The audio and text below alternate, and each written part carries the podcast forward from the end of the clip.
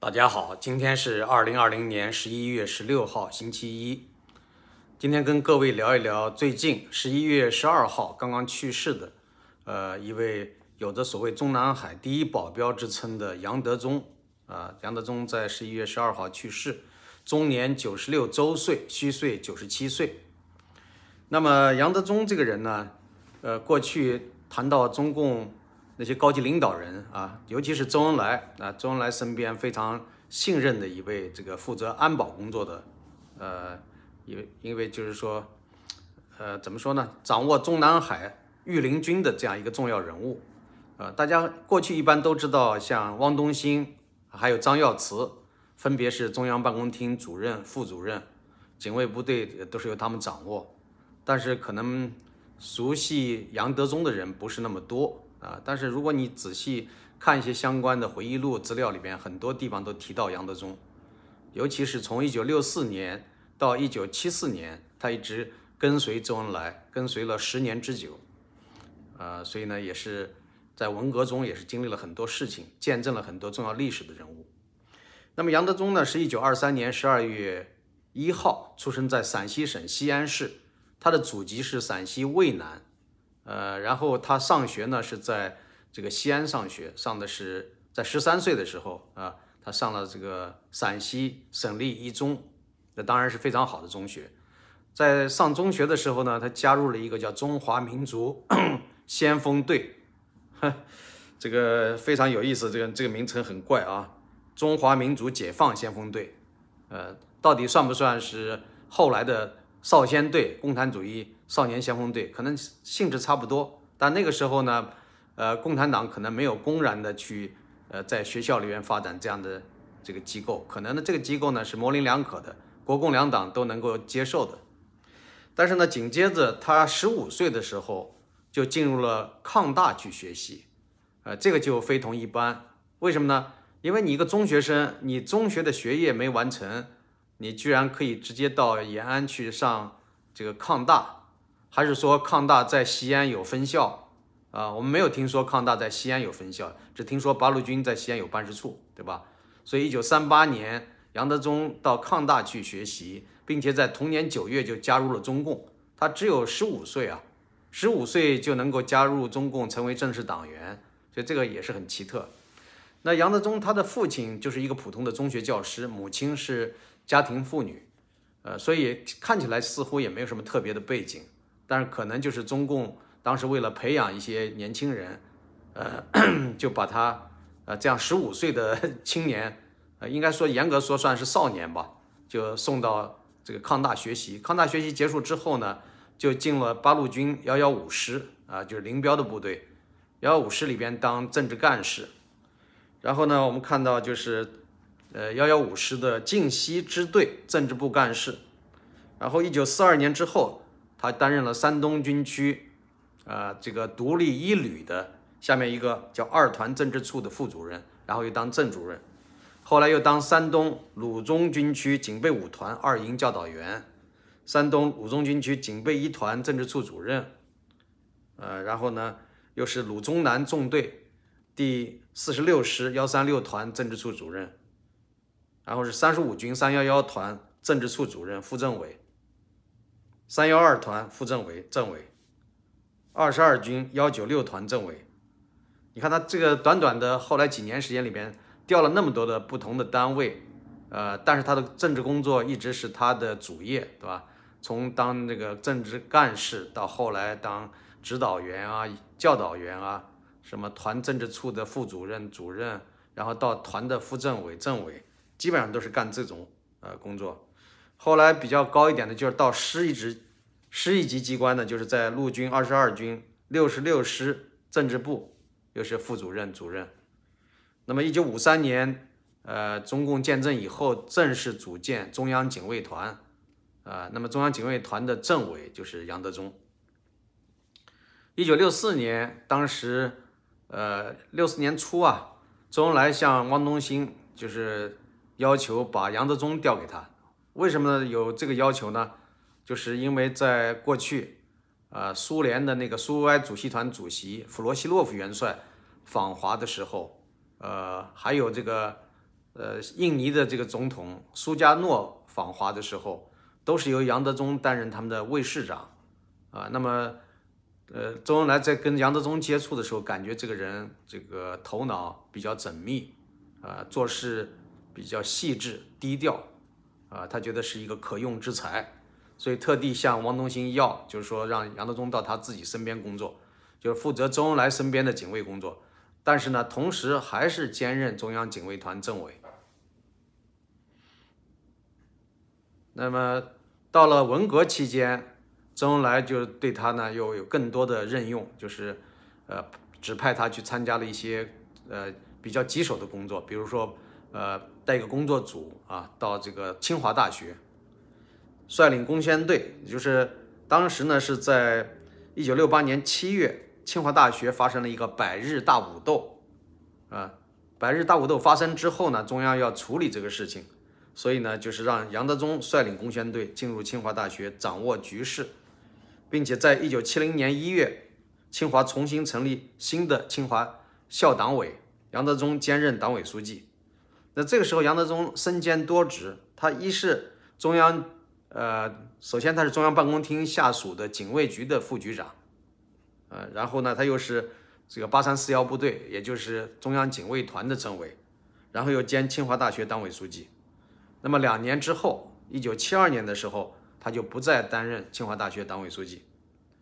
但是到了一九七四年的时候，发生了一件事儿，就是四人帮当时呢，就是觉得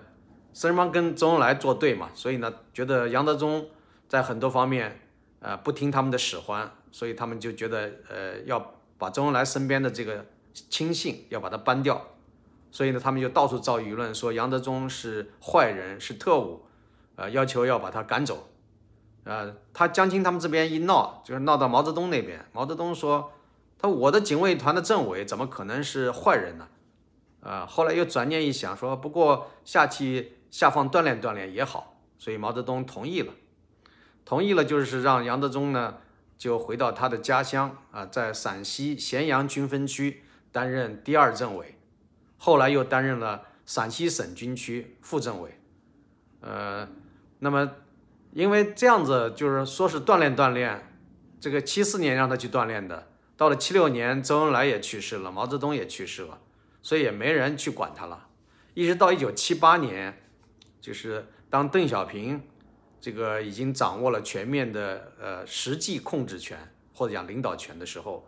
啊，邓小平想起这个杨德忠这个人，觉得他还是蛮适合来这个替代汪东兴之后啊，掌控警卫部队。因为你对警卫部队，你随便去派一个人去掌控的话，不是那么放心。另外呢，就是说他们不了解情况，呃，没有在警卫部队中没有建立这种长期的那种威望。而杨德忠呢，是从一九五三年中央警卫团建立刚刚建立的时候，就是他的团政委，所以呢，从资历上，从这个跟人员的熟悉程度和这种掌控程度上。那可能一般人也没办法去替代杨德忠这样的地位，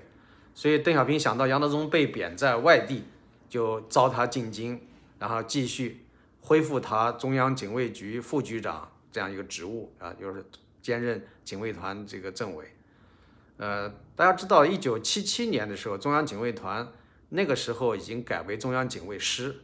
所以呢，当然这个杨德忠他就是中央警卫师的这个政委啊，或者讲师长。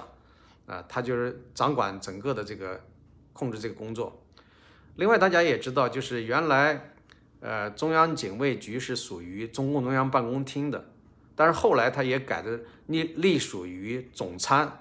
所以呢，就是说总参下属的中央警卫局和中共中央办公厅下属的中央警卫局实际上是一回事，就是双重领导。那么。有人讲这个杨德忠是总参的，这话也没说错啊。有人说他是中央办公厅的，也没说错。又说他是中央警卫团或者警卫师的，都没错。实际上是若干个招牌，但实际上都是那一批人马。他到一九八三年的时候，呃，首先他一九八零年的九月份啊，一九八零年九月份他兼任中共中央办公厅副主任，这级别就提高了，对吧？然后到了一九八二年十一月，他又这个担任中央办公厅第一副主任，兼中央警卫局局长。一九八三年一月，兼任总参谋部警卫局局长。所以看到了这个机构的一些变更所产生的这样的一个结果。另外还有意思的就是，中央警卫团在一九七七年改为中央警卫师，但是到了一九八二年，也就是五年之后，居然又改回去了啊，又不叫警卫师了，又叫警卫团了啊。所以说这个瞎折腾。呃，那么一九八八年，中共恢复军衔制啊，恢复军衔制的时候，杨德忠被评为中将，然后。到了一九九四年，他又晋升为上将。呃，有人说这个将军，这个按道理来讲都是身经百战啊，就是说，呃，有过战功啊。但你像和平时期，中共有几个有战功的呢？对吧？呃，可能觉得他这个是处于心腹部门，非常重要，资历又很深，所以给他授予啊，到一九九四年晋升为上将啊，这个可能也不为过啊。但是呢，他是到了一九九八年，他才卸任。中共中央办公厅第一副主任这样一个职务，啊，那这样算起来的话，那他就是掌控，呃，从一九七八年到一九九八年，掌控这个，呃，一个是负责中央办公厅的一些工作，另外负责警卫工作，差不多负责了二十年，啊，但是如果你要真要算起来，更早的就从一九五三年算的话，那不差不多就是，呃，将近四十年的时间，是吧？就是负责中央的。啊，中南海的警卫工作，啊，应该是中苏，呃，有人讲叫大内总管或者副总管，大内总管一般都认为是汪东兴嘛，啊，这个，但是杨德忠可能没有汪东兴地位那么高那么重要，但是至少也算是副手这样的一个位置，啊，呃，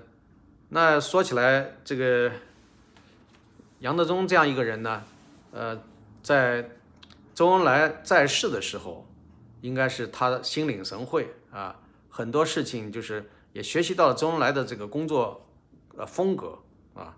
所以呢，他其实从某种意义上来讲，周恩来把一些重要的不想为人所知的事情安排杨德忠去做啊，从某种意义上来讲，也算是执行了某种特务使命，就是毛毛泽东呃很多的事情不知道的，周恩来知道，而周恩来知道的很多事情不想让外人知道。啊，但是呢，只让杨德忠知道，所以你想一想，这个周恩来是中国历史上中共整个那个那个发展史上啊，掌控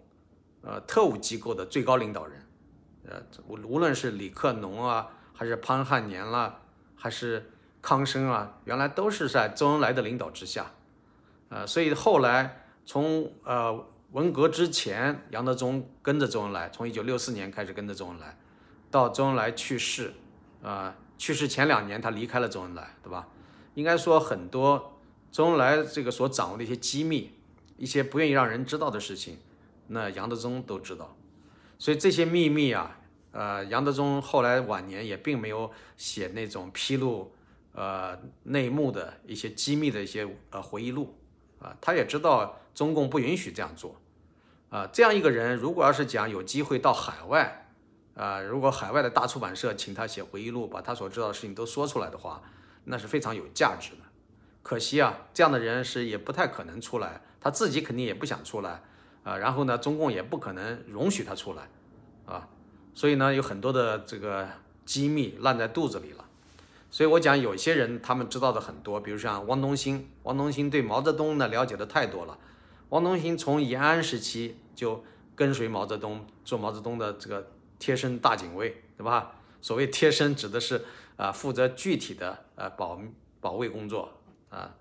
所以呢，王东兴从一九四六年、四五年、四六年跟毛泽东，一直到这个毛泽东去世啊。然后呢，呃，杨德忠虽然不像呃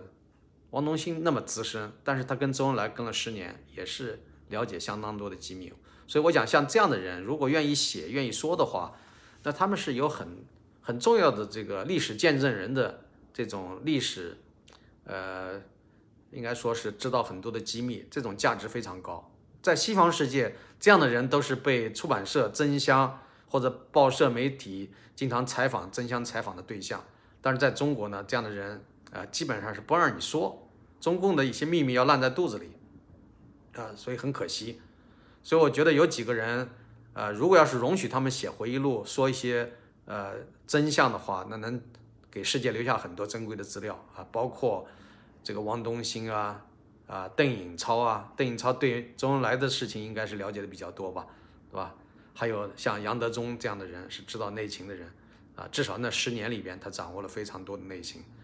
呃，所以很可惜啊。好吧，那我今天就先说到这儿。这个以后可能还有机会再谈论，呃，中共的一些呃情报机构啊，一些中枢的重要人物啊，他们这些呃有很多掌握的中共的见不得人的内幕，就烂到肚子里了，就带到棺材里去了，没人知道。但是有没有可能他们跟周围身边的人、跟家属说过一些什么啊？但是现在呢，如果人都死了。他周边的人在说什么，人家也不太容易相信了啊，因为没有他本人的证实。好的，先说到这儿，谢谢各位。